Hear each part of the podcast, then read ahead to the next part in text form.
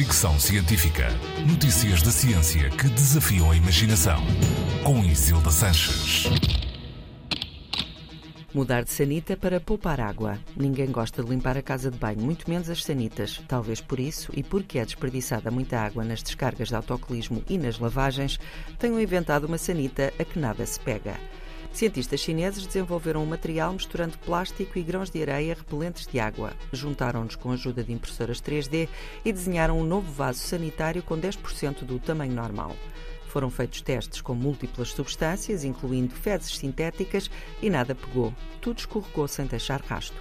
Os cientistas garantem que a sua sanita se mantém limpa depois de contacto com iogurte, leite, mel e papas de milho e que as suas características anti-abrasão permanecem iguais após mil usos.